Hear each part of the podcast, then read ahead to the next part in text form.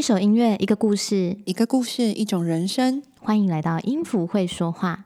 今天让我们来听听哆瑞咪与喵喵和你说话的声音。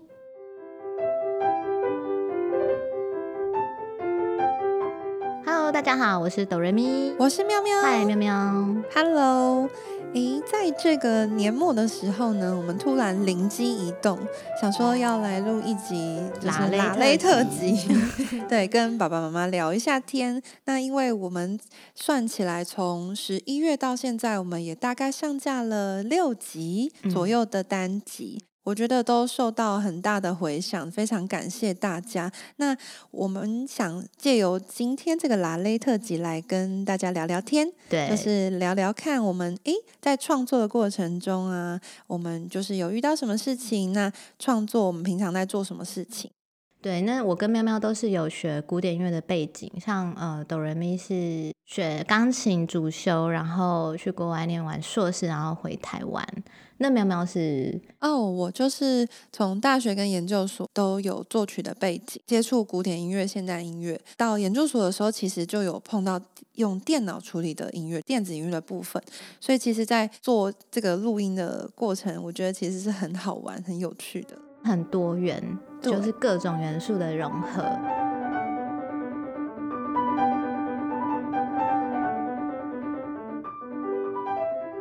那在这些背景之下，我们其实毕业后就也开始培育一些小音乐家，就是一些音乐宝宝们。我们会发现说，学音乐啊，它不只是手指的技巧，它还有一个很重要的事情是听，对，听觉，听觉它是需要练习的，然后它也是学习音乐很需要的一项能力。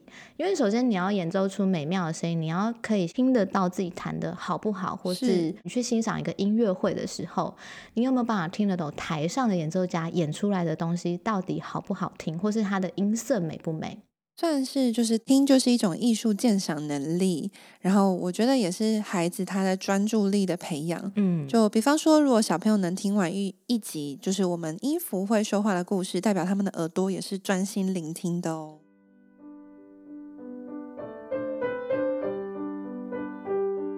古典音乐的世界真的很奇妙，有时候其实对某些孩子来说比较难懂一些。嗯，但其实事实上就是古典音乐比较不容易，因为他们毕竟是流传好几百年的精髓嘛，就是那些作曲家啊，他们可能都已经过世了，对那甚至是好几个世纪以前的音乐作品。对，其实是离我们现实生活是很遥远的，因为他们是经历好几世代的淬炼的艺术。但是其实蛮有趣的，就是其实古典音乐啊，在他们那个年代，可能算对他们来讲也是哦，就是很贴近生活的啊，对对，就是那个时候贝多芬可能就是现在的周杰伦，对，或者是蔡依林之类的，然后大家都很是哦，偶欸像偶像这样。所以真的是以脑袋会随着时代然后不一样，对，你的感知会不一样。对，但是在那个时期，就是由我们现在的人来听，其实是会有一些陌生。我觉得我们做这个频道初衷就是想要带给小朋友，让他们可以初步就踏入到这个古典音乐的世界。他们需要一个媒介，对，没错，嗯，所以我们我们的媒介就是故事，没错，我们以音乐为中心，然后去发展出一个故事，是，然后再由这些音乐去衬托这个故事，他们融合在一起的时候，哎，小朋友一听，他们自然而然就接受了。各位爸爸妈妈们知道听从什么时候就可以开始培养吗？嗯，从零岁啊，哦，零岁生出来的宝宝，他们对听就有知觉了。没错，对，像哆瑞咪的宝宝小时候，他听到音乐，或者是听到很像呃，比如说睡前音乐，我们会给他听睡前音乐，对，眼睛就一直转，打开开的。摇篮曲对，所以他们是有感知的。好，说到这个，其实古典音乐就在我们的生活之中，只是有时候我们都没有发现。对小时候的摇篮曲怎么哼？哒哒哒对对对对对，你可以哼大声一点，很好听。对，这个是什么？这其实是布拉姆斯。啊，那布拉姆斯是谁呢？德国三 B 的其中一个，没错，其中一个作曲家，对，以浪漫乐派的。没错。哆瑞咪有一集故事是什么？小星星。对，那集超好，超可爱。对，每个人心中真的都有一首小星星。这个就是莫扎特。莫扎特他就是写了小星星十二个变奏曲。对他有十二段变奏，他就是很简单的旋律，发展出各式各样的变化。那还有其很多例子，比如说，哎，其实像两只老虎啊，真的吗？对，其实两只老虎不是源自于台湾哦。对，它这个旋律啊，其实就是从那个法国的原曲，有一个叫拉摩的这个作曲家，他是一个巴洛克时期的作曲家啊，真的吗？对，然后他写的。那个雅克修士这部作品，然后它里面其实就是描述，哎，一个很偷懒的修士打瞌睡，然后被抓包，对，他这边就哦，所以他是有歌词的吗？对，他是有歌词，所以他真的是 Are you sleeping？对，Are you？对，他是哦，我以为是后人编，就是对他，他有一个那个，就是说，哎，你是不是在睡觉啊？被我发现了，哇，这个好有趣。所以大家要知道，古典音乐其实也没有想象中的那么。遥远。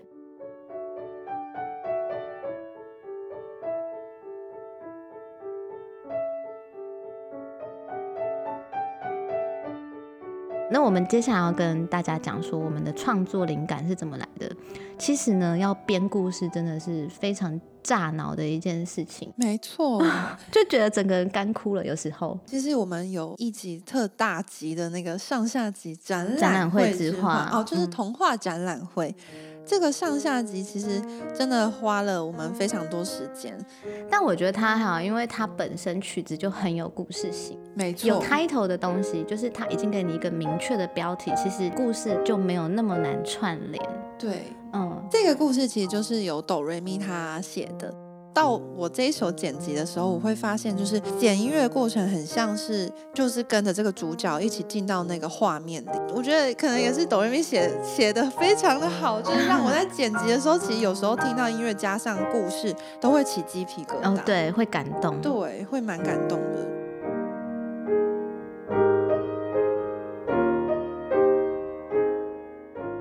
画展览会真的让我觉得想象力是一件非常重要的事情，尤其像是哆瑞咪是很爱做梦的人。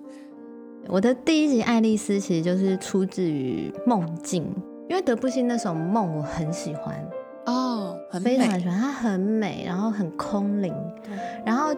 那个约翰凯奇 John Cage，那个我以前在研究所的时候，我就接触到这个作品，他给我的印象是非常深刻的，因为这跟我认识的 John Cage 很不一样。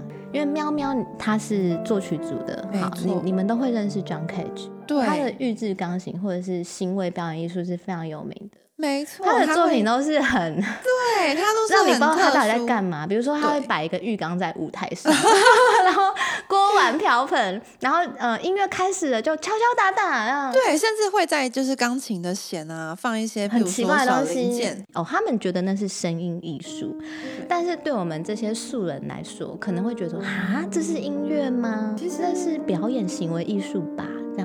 其实 John Cage 还算是比较早期哦，做这些特特殊音乐的，对，所以他还你看他的梦就这么的美，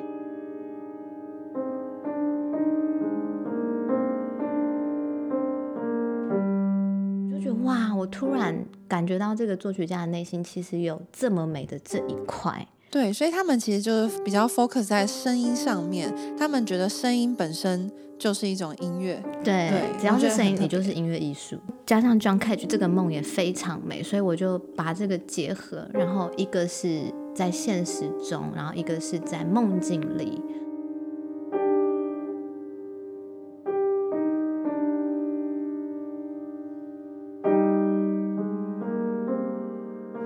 来就是抖音创作过程真的需要非常非常多的想象，其实对我们来讲都是。那像其实明年呢，就是会有一集特辑，特辑哦，又是特辑。呃，应该也不是特辑。知道了，这应该算是新年的二零二三年第一个故事，所以它也算特辑，对不对？对，就是我觉得对我来说，那算是我创作的第一个故事，就是从零到有，从剧本开始，第一个字这样子写出来。对对对。那个是有关动物，我觉得应该很多爸爸妈妈应该都会知道是什么。为什么？因为他们来工作室上课的时候，就喵，对，就会看到小猫圆舞曲，小猫圆舞曲的第一支舞。这个故事灵感呢，来自于我的猫。然后在制作这个单集的时候，其实我脑袋里都是，就是我的猫有时候在玩啊，有时候调皮的时候，或者是在睡觉的时候，我觉得特别会观察一下，就是猫咪它每个动作。可能在写故事的时候，把它融入这个角色，嗯，我就会想象，就是哎，如果我是一只猫，对，所以我就特别观察它，它一定会觉得，哎，为什么我一直盯着它看？是有吃的吗？不过其实我觉得观察对我来讲是一个很重要的灵感来源。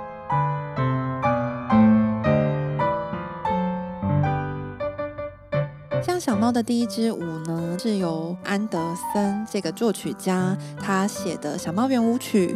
那其实他也是一样，就是在下午的时候呢，他就坐在他的摇椅上，然后看着书，然后就就看到他的猫在那边跑来跑去，哦，玩毛线球，然后翻箱倒柜这样，然后他就觉得哇，太有趣了，像在跳舞一样，所以他就写了一个圆舞曲。这就是他的创作灵感。对，就是他的创作。然后我们再借由这个音乐，然后去。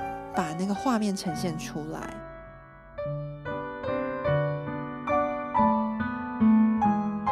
那像做 podcast 这这个事情呢，对哆瑞咪来说，每完成一集，它就很像完成一个作品或是一个交响乐。像比如说的呃，喵喵，你学作曲，你应该知道说交响曲的配置，或好不要讲到交响曲这么复杂，你就算做一首电子音乐，你应该也会很要求它声音的配置。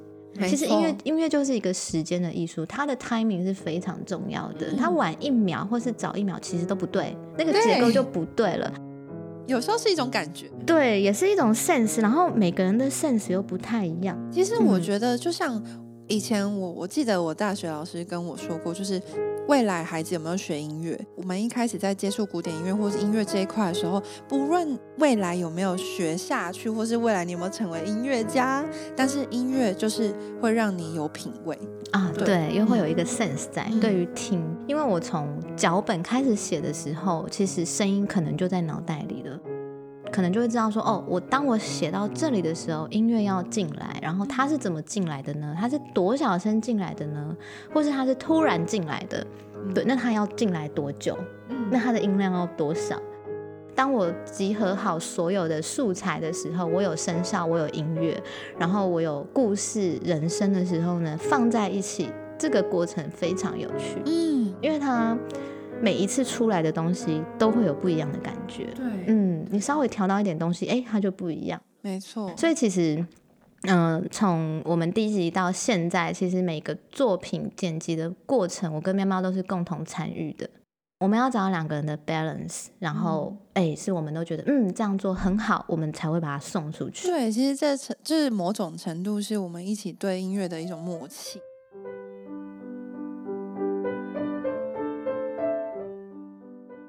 我在教学的时候，其实都会即兴的讲一些小故事，然后小朋友觉得哎很有趣，然后他们就是听完之后，就是对乐曲的掌握度也会非常好。有音乐就会有画面，然后再借由就是乐器这样表达出来，或是借由声音表达出来。那在故事的部分，其实我觉得有了这个频道，变成可以就是把这些对音乐的想象描绘出来。那作曲编曲，也就是我觉得我故事里面蛮重要的核心。小朋友、大朋友有仔细听的话，可以听到，哎，有些好像不是某某个作曲家写的，怎么新的声音啊？对，就是有点耳目一新的感觉。那这其实，嗯，也是我花蛮多心力的地方，因为我希望就是让古典音乐，然后故事。原创音乐这三者可以融合在一起，听起来很舒服和谐。看我们多精心，还不赶快给我们五颗星？然后特别感谢，我觉得 我觉得特别感谢听众，然后还有非常非常对，然后还有我的伙伴哆瑞咪，对，现在要告白。所以我也感谢喵喵，对他在喵非常能激发我的创作灵感，对，所以。我的作品某部分也是来自于他，对我觉得合作也是这样，就是就像左右手啦，要很协调，嗯，那协调也是需要练。没错，嗯，没有人天生就哇一生下来就会弹琴，连神童都没有这样，一生下来就会弹琴。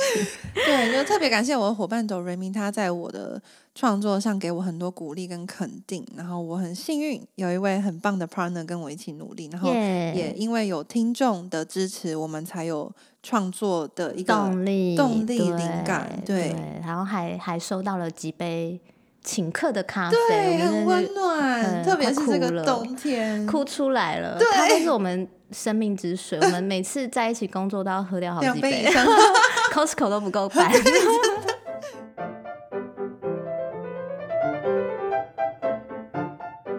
接下来呢，我们要跟大家分享我们 Podcast 的留言跟评分。我们非常谢谢有帮我们评分的朋友们，这是我们往前的动力。有一个。还蛮妙的名字，火冒三丈让汤 都热了。火冒三丈让汤都热了，哇，真的是很热耶。他说一听就很专注，还会跟着故事互动呢。大人好像也听了一场微电影似的，原来古典音乐还蛮有 feel 的。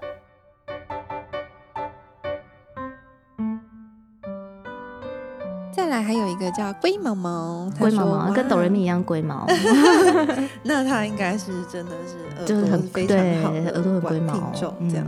他说他说哦，优质的节目好听好舒服，谢谢。好，有人说我家侄子打开就听得很入迷，赞哦，嗯。还有一则留言来自阿追吗？他说用耳朵听也会有画面，这不就是老师说的每一颗音符都有一个色彩在天空交织成一幅画？作者也很用心把气音都修掉了，谢谢有这么高品质的作品。下一个是我是搜咪咪，他说说故事的哆瑞咪姐姐声音好好听，生动有感染力，用故事将古典音乐的高墙打破。让小朋友很轻松自然的进入到音乐与想象力的世界。谢谢你，但是哆瑞咪是阿姨了，不是姐姐。这样讲我有点心虚。对，还有爱猫头鹰的音乐，好喜欢古典音乐细节融合故事的趣味。然后还有一个茉莉 W，他说每次听完都很神奇的疗愈一日辛劳的日子。仿佛回到童年，喜欢听故事的日子，无忧无虑。我个人是认为我们的故事蛮适合睡前听的，下次大家可以试试看，好不好？如果睡不着、失眠，再跟我说，我在想，我再看看是发生什么事情，告诉我你听了哪一集睡不着，这样。好，最后我们想要感谢现在在收听 Podcast 的你们，因为有你们的收听，是我们持续创作的动力哦。如果你喜欢我们，别忘了到 Podcast 给我们满满的星星评价。嗯，小星星，我们需要很多很多小星星。这是什么声音？丑侏儒啦，丑矮人啦。好喽，那接下来让我们用我们各自最喜欢的角色的声音跟大家做 ending。让我们一起手牵手前往二零二三的大门。好恐怖哦！有没有巫婆？大家要记得给我们评分哦，很重要哦，不能忘记。我是丑矮人。我是喵喵，谢谢大家的收听。